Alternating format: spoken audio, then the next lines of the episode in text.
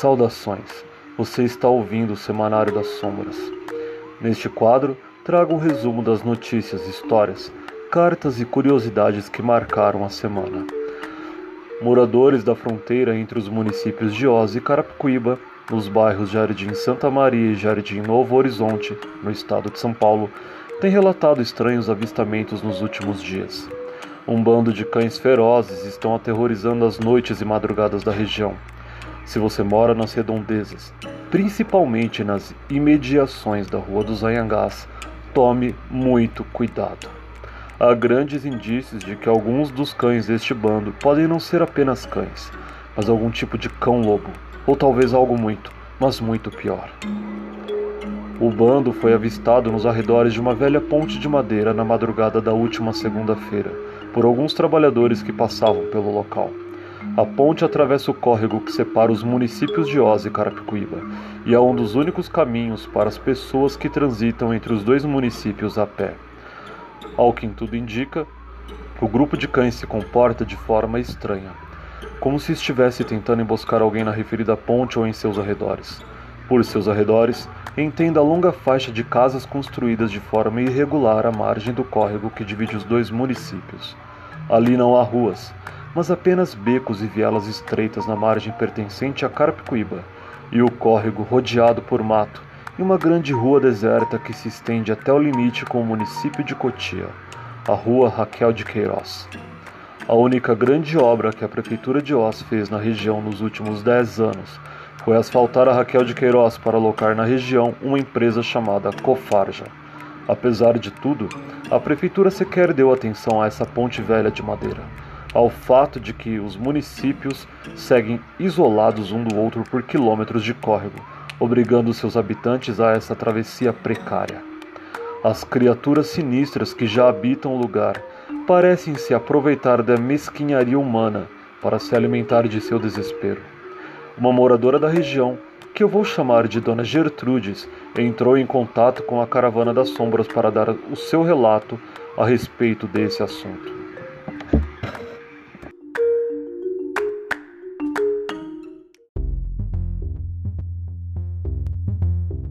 Faz um ano que estou morando em uma casa que fica bem perto do córrego, no Jardim Novo Horizonte. Pela janela da cozinha, eu vejo Santa Maria a apenas alguns metros de distância. Mas, esses poucos metros representam uma distância maior do que se pode imaginar. É uma luta pegar o ônibus todos os dias, porque não existe uma rua ligando os dois bairros nas proximidades. Eu teria de andar alguns quilômetros se quisesse ir pela rua até Osasco. É por isso que os antigos moradores fizeram aquela ponte improvisada, uma velha ponte de madeirite que balança e geme quando passamos por ela. Como se estivesse prestes a cair. Eu não tenho muita escolha. Na verdade, nenhum dos moradores da região tem muita escolha. Se tivéssemos, não precisaríamos morar à beira de um córrego que enche com as chuvas fortes de verão, fazendo uma água barrenta e poluída com esgoto invadir nossas casas. E é por não ter escolha que passo por aquela ponte todos os dias, de madrugada, quando estou indo trabalhar. Mas apesar de todos os problemas com os quais temos que lidar todos os dias, eu nunca vi nada parecido com isso desde que vim morar aqui. Esse bando de cães é assustador. Não tenho medo de cachorros, nem nunca tive medo. Mas eles me assustam porque não se comportam como cães normais. Não fazem coisas de cachorro, Ficam observando as pessoas em silêncio, sem latir. Rodeiam as pessoas como se estivessem as avaliando, como se estivessem procurando por alguém. Não deixam algumas pessoas atravessarem a ponte, mas deixam outras, como se escolhessem quem pode ir e vir por aquele caminho. É de dar arrepios, pois eles parecem saber o que estão fazendo. Nunca os vi atacando ninguém. Mas já ouvi boatos. Fofocas mas fiquei com medo de verdade quando um vizinho meu desapareceu após reclamar do bando de cachorros e falar que ia dar um jeito neles. Ele estava furioso, porque não conseguiu atravessar a ponte.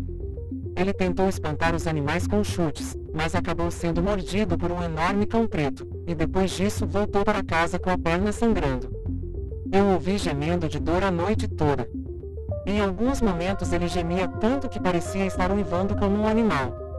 No dia seguinte não ouvi e nem ouvi mais. Ele está sumido desde então, e isso já tem algumas semanas. Pode ser coincidência ou não, mas ninguém sabe do paradeiro dele. Nesta última segunda de madrugada, quando eu estava passando pela ponte, os cães estavam todos reunidos em volta dela. Não pareciam dispostos a me deixar atravessá-la, pois ficaram me encarando em silêncio, como se estivessem prestes a me atacar. Fiquei ali parada durante uns 10 minutos, falando passa para eles. Eu estava apavorada, pois eu tinha que passar por ali para pegar um ônibus e estava atrasada. Alguns daqueles cães são grandes, possuem caras assustadoras e eu não estava disposta a me arriscar passando por entre eles. Um deles, um cachorro branco com manchas marrons, lambeu os beiços enquanto se aproximava de mim com movimentos lentos e calculados. Como em um daqueles vídeos em que leões se aproximam silenciosamente de suas presas. Aí eu ouvi um enorme cão preto latindo para ele. Na verdade, eu pensei ter escutado um não mas achei que havia sido coisa da minha cabeça. Ele latiu de um jeito estranho e seu latido pareceu um não. Pelo menos foi o que pensei naquele momento. Não seja boba Gertrudes, cães não falam, foi só impressão sua.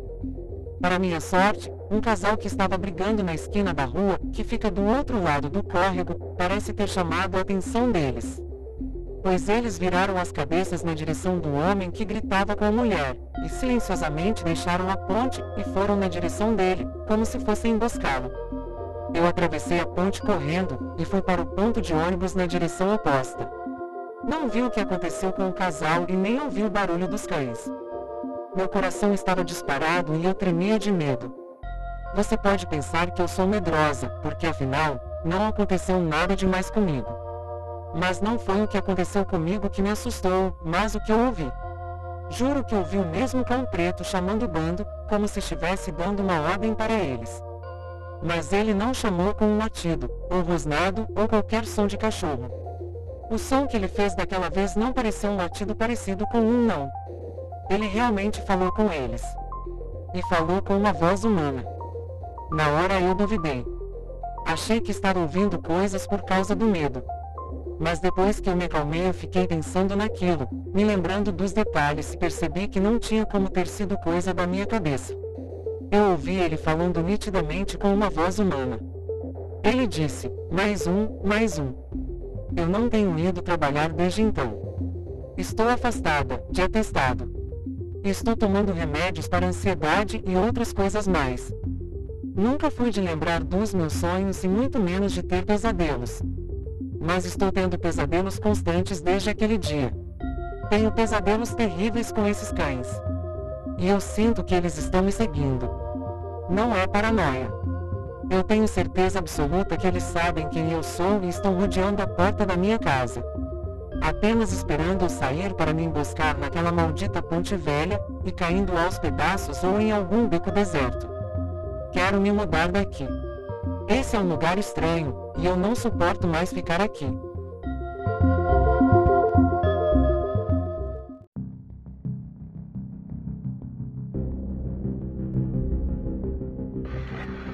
Esse foi o relato de Gertrudes. Eu torço para que ela consiga se mudar para um lugar melhor, pois de fato a fronteira entre Oz e os municípios de Carapicuíba e Cotia foi abandonado há muito tempo. Ali as autoridades são ausentes desistiram ou talvez nunca se importaram com seus munícipes. Chega a parecer que este pedaço de chão sequer está nos mapas da prefeitura, como se fosse um mundo à parte, abandonado à própria sorte. Um exemplo disso é a maldita ponte de madeira caindo aos pedaços. Ela não foi feita pelas autoridades e sim pelos próprios moradores, que precisam cruzar essa fronteira todos os dias. Mas acontece que quando cruzamos algumas fronteiras, corremos o risco de invadir territórios proibidos e perigosos.